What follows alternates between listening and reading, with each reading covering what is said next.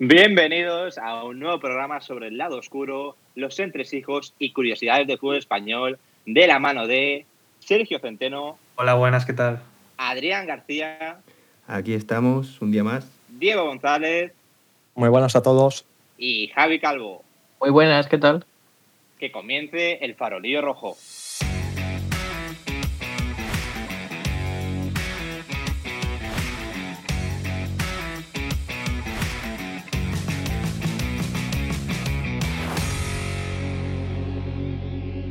Este primer episodio de Faroleo Rojo hemos decidido retrocedernos hasta uno de los casos más recientes de corrupción en el fútbol español. Caso Oikos.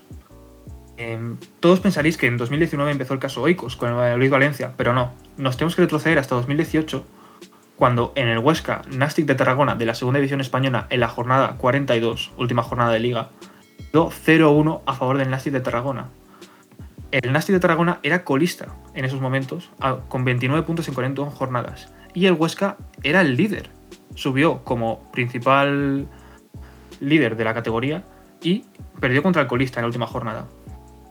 Este resultado fue muy curioso porque las casas de apuestas no permitían apostar a este partido, ya que a lo largo de la semana iban descendiendo a favor del Nasti por las ingentes cantidades de dinero que se iban metiendo a favor de que ganara este equipo.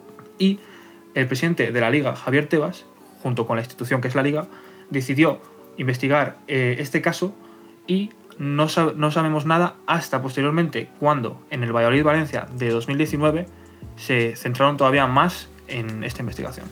Si nos trasladamos a la última jornada de la Liga 2018-2019, nos encontramos con este polémico partido que ya además de en las secciones deportivas, eh, en la información nacional ocupó todas las portadas eh, nos encontramos con un resultado 0-2 favorable al equipo valenciano que le permitió clasificarse para la UEFA Champions League en un partido que dejó narraciones como, como esta que vamos a mostrar a continuación.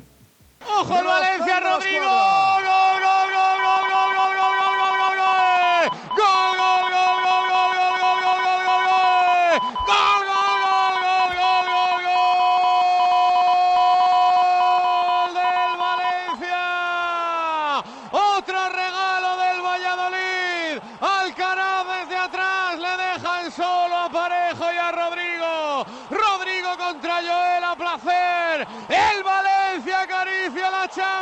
Zorrilla. 7 de la segunda. Real Valladolid 0. Valencia 2. ¿Y tú qué? ¿No te tomas la vida con digilosofía? Puedes enviar dinero al instante con Bizon. Así nadie se escaquea de pagar los regalos compartidos, que nos conocemos. Digilosofía, la filosofía digital del líder, Santander. Estaba Joel en Pachá Ibiza y saca a su mediocentro marcado, que también estaba en Pachá Ibiza. Ey. Digo Pachá Ibiza, pues no existe ya, ¿no? O sea, no estoy haciendo publicidad. Y ha perdido el balón. Es que han hecho el tonto, pero de verdad. 0-2 a Monbanquillos. Bueno, pues eh, quien quiera A Pachá Ibiza sí existe. Eh, pues no, no, yo no lo sé. Sí, no, sí, no, existe no soy el más la adecuado. discoteca y el hotel, existen los dos. No me, soy, me han contado, ¿eh? no soy el más adecuado para dar ese tipo de información. Yo soy más de ate- ateneos, ateneos literarios. Eh, Hoy que se abre que- su haya. El que quiera pensar mal puede pensar mal, pero eh, yo estoy convencido de que han sido sendos accidentes, lo de Kiko Olivas y lo de y lo de Alcaraz y Joel en esta segunda parte. Pues muy contenta la afición del Valencia que ya se ven Champions. Joel, repito, saca rasito a su mediocentro, que recibe de espaldas y presionado. Se la manga parejo a Alcaraz y regala el segundo. Ya estás tranquilo, ¿no, Albelda? Eh, hasta que no se acabe el partido, la verdad es que el partido ha ido muy igualado, ¿eh? pero estos dos errores puntuales del, del Valladolid pues han, han dado esa ventaja al Valencia que a- aparentemente debería ser cómoda. Vamos a ver. Parece liquidado ya lo de la Champions. Gana el Valencia y ni gana el Getafe. Así que ahora todo el interés se va a desplazar a por la séptima plaza. Bueno, audios como este dejaron un poco en evidencia un partido en el que se observaron acciones raras, desde luego a, a nivel técnico y, y en el desarrollo, eh, lo que derivó en que bueno, la Policía Nacional a los pocos días decretara bueno, eh, un anuncio eh, que sorprendió a todo el país, en el que hacía referencia a una operación vinculada a maños deportivos, a blanqueo de capitales y organización- criminal, con un total de 11 detenciones, en cuyos protagonistas veremos más tarde qué funciones tuvieron. Luego hay que señalar que el director general de la policía, Francisco Pardo, ¿vale? lo decretó como secreto de, sumario. Eh, paralelamente, el mencionado eh, presidente de la liga, Javier Tebas, eh, dejó un poco el tema en el aire, señalando que sí, que era una situación preocupante para España a nivel nacional y sobre todo a nivel deportivo. Sobre todo él hacía énfasis en las categorías no profesionales como la tercera división mientras que él consideraba que España estaba a la vanguardia en las categorías profesionales, algo que chocaba. Eh, varias, eh, dos opiniones contrapuestas realmente. Y por su parte, eh, ya después de, un año nos encontramos con que ya los, por ejemplo, el Valencia emitió un comunicado ¿vale? para aclarar que no tenía, no tenía conocimiento de estar implicado con esto. Y por su parte el Real Valladolid eh, también pues, señaló que iba a tomar medidas eh, si fuera necesario, así como el, uno de los protagonistas, ¿vale? como Borja Fernández, que se dedicó eh, no culpable. Entonces, el Huesca, por su parte, uno de los clubes también que actualmente ha descendido a segunda división, junto al, al mencionado Real Valladolid, eh, señaló a través de su abogado Pedro Camarero que había secreto de sumario, como había decretado también el policía Francisco Pardo por lo que las decisiones ¿vale? de estas detenciones se iban a dejar en manos del juzgado número 5 de Huesca. Y bien, os preguntaréis por qué se llama Operación Oikos. ¿No era por el yogur este de Danone griego? No, aunque pueda parecer que sí, no es así. Pese a que la policía no explica el nombre de las operaciones que normalmente llevan a cabo, generalmente todos estos nombres aluden de alguna manera a algún tipo de actividad relacionada con alguno de los investigados, ya sea a través de juegos de palabras o expresiones extranjeras. Oikos es una palabra griega relacionada con la familia y la propiedad. Que a podría ver, ser... también con el yogur, ¿eh? Con el yogur también, También. también ¿eh? También, también con el yogur. Y esta palabra griega podría hacer referencia a Raúl Bravo, que es el presunto líder de la organización, quien militó en un equipo de fútbol griego. Exacto, militó en Olympiacos y allí fue compañero de Darko Kovacevic, leyenda de la Real Sociedad, legendario delantero. Un problemilla con él, eh, básicamente el diario serbio Telegraph, terminado en F, eh, sacó un artículo diciendo que eh, fue apuntado, asaltado en el coche con arma, con arma blanca, Darko Kovacevic, y podía ser el cabecilla de esa operación de sicarios el propio Raúl Bravo, que era compañero su- suyo en el Olympiacos. Joder, pues eh, era igual de malo que jugando al fútbol. ¿Os acordáis de los centros que metía Raúl Bravo? Madre mía. Buah, qué leyenda. Leyenda de la Premier No. ¿eh? durante su paso en el Leeds United. Pero El pese primer a todo- español del equipo de Marcelo Bielsa, ¿eh? Cuidado, el primer español en la historia del Leeds United. Poco se habla Pero de, pese a todo-. Fue el titular, el lateral izquierdo titular de la Eurocopa de 2004 antes de que, era, de que llegara Capdevila a la selección española. Era el lateral izquierdo titular. Fijaros cómo estábamos, ¿eh? Se de bien nos fue, ¿no? Bueno, con Además- sicarios... A lo mejor Además, la pistola que dato. tenía era de, de balines, ¿no? Como las que teníamos de pequeño. sí, algo parecido. ¿Quién sabe? Además, además quiero decir otro dato y es que ahora mismo digamos que se ha desintoxicado de todas estas drogas de corrupción y se dedica a decorar interiores. ¿Por qué se da? A ver, le va bien, ¿no? De, ver- Hombre. de verdad que no tiene ni un pelo de tonto. Eso está. Bueno, o quizás tiene alguno, pero desde luego que en la cabeza no. Seguro que del calabozo dijo "Esto está muy poco decorado y le vino el hobby.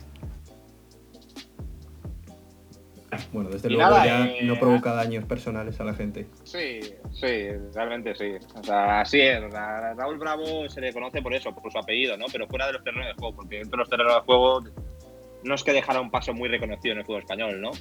Pero bueno, eh, ya hablando de, de fútbol español, me gustaría que alguno de vosotros nos pudiera explicar eh, un poco eh, los implicados en la operación Oikos. ¿Quiénes fueron realmente? Bueno, pues todos fueron canteanos del Real Madrid, un club muy limpio, siempre. Sí. Curiosidad. Eh, Limpio y reconocido por todos. Como Ya lo dijo camiseta. Florentino Pérez.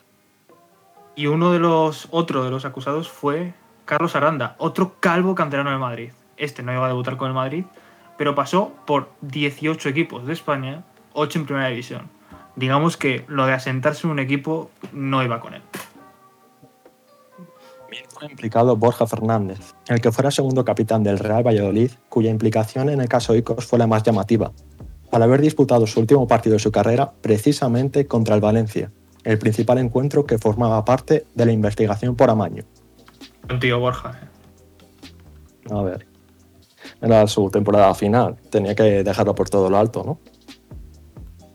Sí, sí. Desde luego no olvidaré la imagen saliendo esposado de su piso. Menos por todo lo alto, sí, sí. Siempre te quedas peor, Adrián, de verdad. Desde luego le harán un tifo, ¿no? En Zorrilla próximamente con esa imagen. Cuando se pueda ir, seguramente lo haga.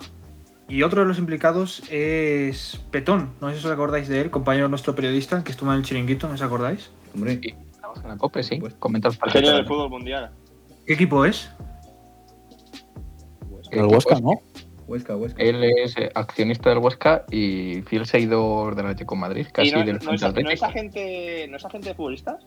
¿O ex agente de También, futbolistas? sí, sí, lo fue en su día. Pues lo no sé si lo todo, tío, pero o sea. Será como Bravo, ¿no? Multiusos. Hasta ahí quiero llegar. En la temporada anterior tuvo ya un caso extraño porque jugó el Huesca contra el Levante, el Huesca, equipo del que él es accionista, contra el Levante del que es central Robert Pierre, representado suyo. Casualmente, el Levante era el líder, pues Robert Pierre, su representado, se expulsó, Autoexpulsó. sacaron dos amarillas en el minuto 30. Terminó el Huesca ganando ese partido y pues, se metió en el playoff gracias a, a esa expulsión de Robert Pierre, su representado. Usted. Pues sí, Valladolid aún lo recordamos. A mí viendo la lista de, de implicados por parte del Huesca también me llama particularmente la atención eh, de Leo Franco, portero, si no recuerdo mal, argentino, que bueno, sobre todo recordado por su paso por el Mallorca y por el Atlético Madrid, que, que me, me resulta muy curioso porque yo no sé si ha estado de entrenador en más sitios ahora mismo, no, lo tengo un poco perdido, pero que para una vez que se mete el hombre a entrenar en el fútbol español, que se meta en este jaleo, pues es cuanto menos sorprendente, ¿no? Sí, sí. sí. Digamos que no fue su mejor parada. Mm, no, desde luego no. Además, entre, entre el último, uno de los acusados también es un jugador actualmente de buen nivel de primera división, como es Gonzalo Melero. Eh, del Real Madrid. Qué casualidad. Casualidad No de la vida. señor. Bueno. En Valdebebas ya sabemos que enseñan a cositas, la mano en la cartera de vez en cuando. Sí, se maneja todo en sucio, ¿no? Yo tengo, tengo contactos en Ponferrada y dicen que Melero no salía del Luquia cuando jugaba en la Ponferradina. Uy, Pero será por las tapas, tío. No le, no le daría el salario y tendría que comer algo. Te dan de cenar gratis. Sí. Entonces, A ver, pues, cambiando, cambiando un poco de tema, eh, habría que ir con, con el aspecto legal de la situación, ¿no? El procedimiento, procedimiento investigado por la policía.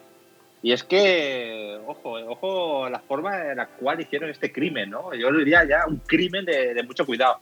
De acuerdo con la Policía Nacional, eh, la manipulación de los encuentros se realizó en las siguientes fases. En primer lugar, pues lo que hicieron era seleccionar los encuentros, siempre, eso sí, al inicio de la liga o al final de la competición, Después, pues realizaban sus respectivas apuestas, intentando pactar apuestas combinadas como eh, número de córneres, eh, resultados parciales, ya sea primer tiempo segundo tiempo, que en cierta parte les permitieron incrementar notablemente los márgenes de ganancia. Por otro lado, eh, realizaron un proceso de captación de, de futbolistas, ya sea miembros de la plantilla, pero preferiblemente a uno de los capitanes. Es como intentaron seducir a futbolistas y tal. Y nada, eh, la forma de pago eh, respecto a este caso y en muchos casos de este estilo de corrupción eh, se realizó eh, pues eh, en metálico Los, fases. famo- lo- Siempre- los, famo- los famosos sobres, ¿no? Sí, o los, famosos eh, maletines también, ¿eh? Se solía hacer en la época de los años 90. Exacto. Si no lo sabe también nuestro amigo Adrián García de la mano de Cristóbal Soria. Bueno, yo las únicas maletines que conozco son los que me llevo cuando me voy de vacaciones. Y bueno, eh, hablando y finalizando este, este, este aspecto de la investigación, lo que hacían a- finalmente los responsables de, este caso era anticipar el dinero correspondiente al primer pago a los jugadores y a las apuestas. Es así como estos futbolistas o estos cabecillas de- del grupo realizaban eh, esta operación. Pues, pues bueno, un poco, si lo trasladamos un poco al nivel del fútbol, podríamos decir que sencillo pero efectivo, ¿no? Hasta que, bueno, les pilló el árbitro, podríamos decir, ¿no? O hasta, hasta que involucras a tu padre, ¿no? O sea, ¿qué, qué, qué degenerado involucra a su padre? Pues Raúl Bravo. Qué O locura. no sé quién fue. O Carlos Aranda, ¿quién fue? Eh, Aranda, Aranda, Aranda. Fue, sí, sí. Claro, es que haces esta, esta operación, en plan, lo haces perfecto, ahí, pim, pam, pim, pam, y al final involucras a tu padre. O sea, ¿qué clase de subser tienes que ser para hacer eso? Eh, Ya sabes que al, al malo siempre se le pilla, ¿no? Como en las películas. Sí, sí, de tal calvo, tal, bueno, me callo. Castilla. Además, esto, invi- eh, esto invita una- a una reflexión y es que ha tenido que llegar a un partido que se juegue por la Champions, el caso, para que sea realmente investigado. Imaginaros la de corrupción y apuestas que habrá en categorías inferiores. Tremendo. Sí, en Burkina Faso, en, en Congo, ahí seguro que hay muchas. Más Ahí, cerca, más cerca. ahí, desde luego que los amaños serán lo de menos, yo creo. a machetazo limpio, ¿no? Hombre, a la salida, cuerno de elefante, ¿no? Y al carré. Este podcast, no, este podcast no se responsabiliza de los comentarios racistas de sus integrantes. Muchas gracias. Y nada, no sé si alguno de aquí de los presentes tiene alguna reflexión personal así o una anécdota personal, ¿no? De, sobre todo del partido en el que hemos puesto el foco, ¿no? En este podcast. Precisamente yo estuve en ese partido, en el José Zorrilla, y la sensación era que, aunque no se jugaba nada el Valladolid, salió con suplentes, pero la sensación era que no jugaban al 100%. En el Valencia se jugaba la clasificación a la Champions y todo eso, pero no sé, el ritmo no era alto, eh, Diego, pero perdían los balones constantemente. Bueno, esta temporada no, ¿No habéis descendido por eso? no cuenta, creo. No. En esos partidos, cuando no te juegas nada, normalmente suele pasar eso, de que al final el otro se juega el comer mañana, digamos, ¿no? Diciéndolo en, parafraseando, pero No, pero Sergio, date cuenta que desde toda la vida, además, el Valencia se jugaba clasificación a Champions, por lo cual hubo un equipo involucrado en esa clasificación que no se clasificó esta temporada. Las famosas primas para intentar jugar mejor y tal. Yo creo que, a ver, podía haber pasado de que le podían haber dado una prima y haber jugado como la, la mítica prima que se supone que le dieron a Granada en 2016, en la última jornada de liga contra Barcelona, que realmente eh, no se sabe. Quizás recibieron una prima algunos futbolistas y luego otros futbolistas pues recibieron otro tipo de primas, que nunca se sabe. Pero en este tipo de, casos puede suceder. de hecho, eh, algunos de los acusados, como Borja, siempre hacen referencia a una jugada que recordará a Diego de Tony Villa, extremo del Real Valladolid, banda, que tiró al palo en los primeros minutos del partido, que iban 0-0. No, Y siempre parte, sí. se escudan mucho en esos tipos de jugadas, incluso un penalti que el VAR no quiso pitar, porque es penalti claro a Nelson en la segunda parte, lo vi yo, que estaba en la- en la portería en la que estaba. Y, y el Valladolid, de verdad, luchó por meter algún gol. No sé si entraría dentro de lo establecido, pero rendir, a la hora de rendir, que ese equipo no marcaba gol a muchos, a- en muchos partidos. Eh, podía entrar dentro de lo normal. Recuerdo el delantero titular de ese partido, Duje Chop. Que metió cuántos goles, Sergio, por favor, recuerda. Eh, el gran goleador croata Dujechov anotó la friolera de cero goles. Uf, Igual que nosotros, ¿no? Pero Pero- nosotros en menos partidos. y sin cobrar. También es verdad. Y además, luego vino eh, la fiesta al presunto implicado encima. Fue una, digamos que en el estadio José Zorrilla, como los, en los grandes momentos, que como en los ascensos, ponen un escenario en el centro y los jugadores suben y, y les van nombrando y, y van, digamos, la gente alabándoles. Y en este partido decidieron hacer un homenaje al ser el último de Borja, tras haber jugado más de 200 partidos, dar una camiseta, eh, que estuviera con su familia, dar una vuelta de honor, cosa totalmente inusual, sorprendente, eh, porque era Ronaldo el presidente y era su primer, digamos, momento de, de grandeza de mirad que os preparo un gran evento tal y el estadio estaba totalmente vacío porque a nadie le importaba que se, se despidiera Borja. Encima Bueno, yo me acuerdo de una imagen de Antoñito, no sé si te acordarás tú, Sergio, con los pantalones subidos hasta el, el ombligo y haciendo una especie de actuación cómica bochornosa, la verdad. Bueno, como esta Pero- temporada de Valladolid, igual. Pero esto es una cosa que no tiene nada que ver con el caso porque el bochorno de- del club no tiene nada que ver con... El club no, tiene- no- no tuvo nada que ver con el caso. Yo lo único que quería analizar es que los cuatro clubes que hemos mencionado aquí en el, en el día de hoy, todos han ido para abajo. El karma, El karma. El, El karma. Es karma. Nastic, Valencia y Real Valladolid. El Valencia es el que único, el único se salva más o menos, pero el. Nastic Pero ha perdido, o sea, si vemos las competencias que tenía antes y ahora, no está en el mismo, el mismo A ver, sitio, ¿no? tampoco es que Lim haya facilitado que vayan mejor las cosas, ¿no? Es decir, No, no, desde ha sido a nivel luego. deportivo, ha sido más a nivel institucional, ¿no? Lo que le ha pasado a Valencia. Desde luego, sí, sí. Bueno, en el caso de Valladolid es más de, pues bueno, los presidentes se van de fiesta y tal, y, y los futbolistas, pues bueno, eh, tienen lo que tienen, ¿no? Pero realmente, eh, sí, o sea, ahora que lo estáis diciendo, estáis comentando y tal, es un poco irónico, ¿no? Que el estadio esté medio vacío y se esté realizando una celebración que a priori es importante para el club, ¿no? bueno, fue más importante a nivel sentimental que a nivel de oración, ¿no? Eh, pero bueno, además el estadio de principio no, no fue un, un partido normal porque, porque era un partido en el que no se juega nada, no era un partido luchando por el descenso como habían pasado en partidos anteriores como contra el Girona o contra el Athletic de Bilbao. Entonces ya tam- tampoco había mucha gente, pero bueno, se decidió hacer ese homenaje a, a Borja, que todavía no se sabía que estaba implicado, y bueno, eh, resultó bastante cómica la imagen y el contraste entre estar en el calabozo dos días después y estar en el medio del campo manejado en- después del partido. Sí, se podría decir que fue una despedida a la prisión, ¿no? Pero bueno. Ah, es todo por hoy. Yo creo que ha sido, ha sido intenso, ¿no? Eh, este podcast con el caso Oiko. Bueno, bueno, Lucas, tranquilo, no nos vamos a ir sin la resolución del caso.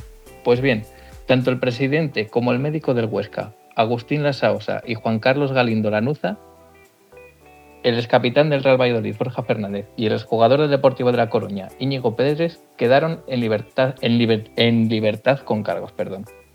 De hecho, Borja tuvo un cómico episodio en el calabozo, como cuenta a los compañeros de marca en una entrevista. Cuando me en el calabozo lo primero que dice es que qué hago yo ahí. Y yo le digo, pues toma un café contigo. Eh, como diciendo, por tomar un café contigo. Y me dice, Borja, es imposible, tú has tenido que hacer algo que yo no sepa.